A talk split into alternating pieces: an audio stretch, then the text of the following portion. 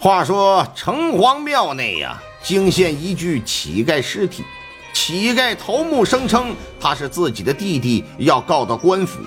地保和看庙人为了避免招惹麻烦，便花钱息事宁人，可却不成想惹出更大的麻烦。官府介入调查，认定地保为凶手，判他死刑。但当地百姓觉得地保冤屈，便联名上告，这就使得上级官府重新查办。那么说，死亡的乞丐是因何被害？凶手又会是谁？上级官府重新调查，又会发现哪些不为人知的案情呢？请您收听《刘公案之乞丐死尸》。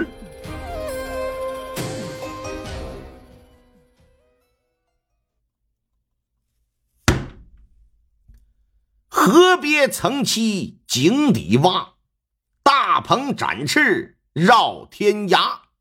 强宗更有强宗手，莫向人前满自夸。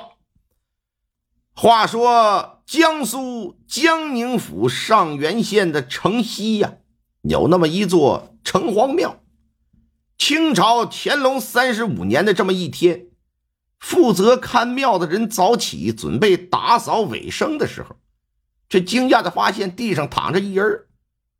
走近了一瞧呢，但见这人呢衣衫褴褛，是鬓发蓬松啊，旁边放着个木棍，还有一只破碗呢，显然是个花儿乞丐。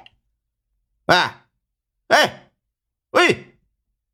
看庙人以为乞丐在这睡觉，抬腿上去踢了两脚，叫了几声，这乞丐是一点反应都没有。我说：“哎，哎，哎，哎，哎，醒醒，醒醒，醒醒，别睡了啊！”乞丐趴在地上，还是一动不动。来人蹲下身子，伸手去拉他胳膊，这一拉之下呀，乞丐可就翻过身来。再仔细一瞧，这乞丐铁青的脸上满是伤痕呢，而且一动不动。看到这里，看庙人的心里可是咯噔一下，伸手一探鼻息，发现没有进出气儿了，吓得是一屁股就瘫坐在地了。而后啊，爬起来跑出城隍庙，赶紧向负责管理城西这一片的地保进行报告。地保姓傅，叫傅云宇，五十来岁的年纪，为人呢是个忠厚长者。他除了做地保给官府办事之外呀，还经营着生意，家中日子过得很富足。平常啊，他对辖区百姓也都很关照。谁家有个为难招崽的，哎，他也总是慷慨解囊，出手相助。因此啊，在城西这一带呢，就挺有名望，老百姓啊也都很喜欢他，很信任他。傅云雨得知城隍庙发现一具死尸，这就马上赶过来了。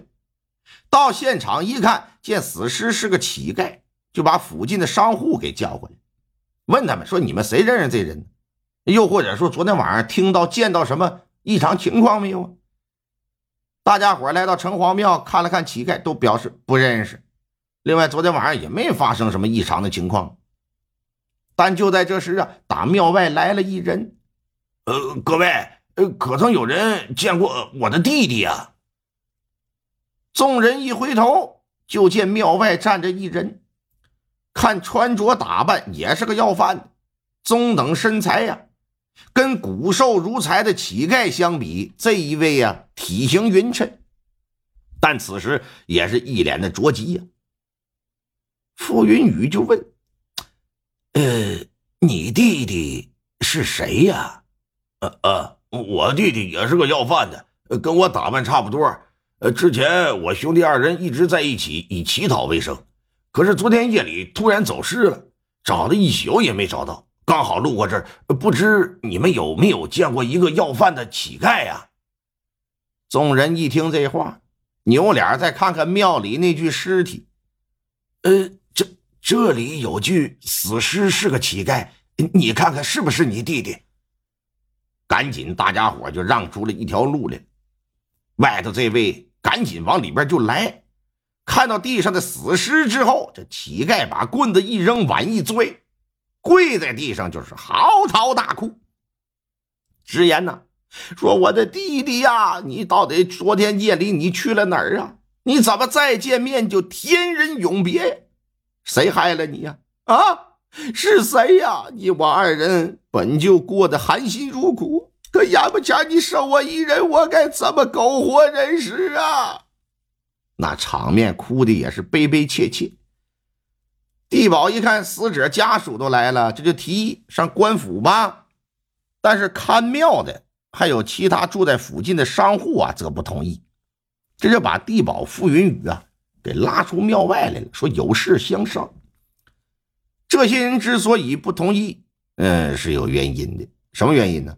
因为一旦告到了官府，他们都算是人证啊，届时都会被拘押起来。待整个案件调查完毕，确认与他们无关之后，才能给释放。一旦被关进大牢，什么时候放出来，那可就不好说了。你要说三天两天还行，要日子长呢？家里老小生意买卖怎么办呢？更何况，凭什么做人证就得上大牢里待着？就算是待一天，他们也不愿意。大家伙的意思啊，多一事不如少一事。与其惊动官府，不如啊，就跟那叫花他哥哥私了算了。反正死的是个要饭的，凑点钱答对答对就得了呗。地保想了想，觉得也有理，这就回到庙里来了。呃，现如今你弟弟已死，即便告到官府也找不到凶手，他也不能死而复生，更何况还未必能破得了案。我这见你可怜，决定给你五两纹银，算是对你的一种慰藉。呃，另外呢，再额外给你五百个铜钱，帮你弟弟买口棺椁啊，再雇佣几个人帮你发丧，你看如何呀？他作为地保，从官府那儿啊是拿不到几个钱的。但傅云雨啊家里条件可不错，又乐善好施，认为这点钱三两五两的没必要集资吧，我一人出了吧。啊，其他人觉得呢不行，不能让你一人出钱呢。大家伙就表示说，乞丐如果愿意接受私了，不惊动官府，我们也可以凑点钱给你。这乞丐一看自己弟弟死了，大家伙又都要给他钱，他就同意私了。于是乎，除了傅云雨的钱之外，其他人呢又整整凑出一两银子来，一并交与他。等把乞丐的弟弟抬到城外异地埋了之后，所有人都觉得这桩事儿啊，就算是圆满结束。但殊不成想，又平添事端。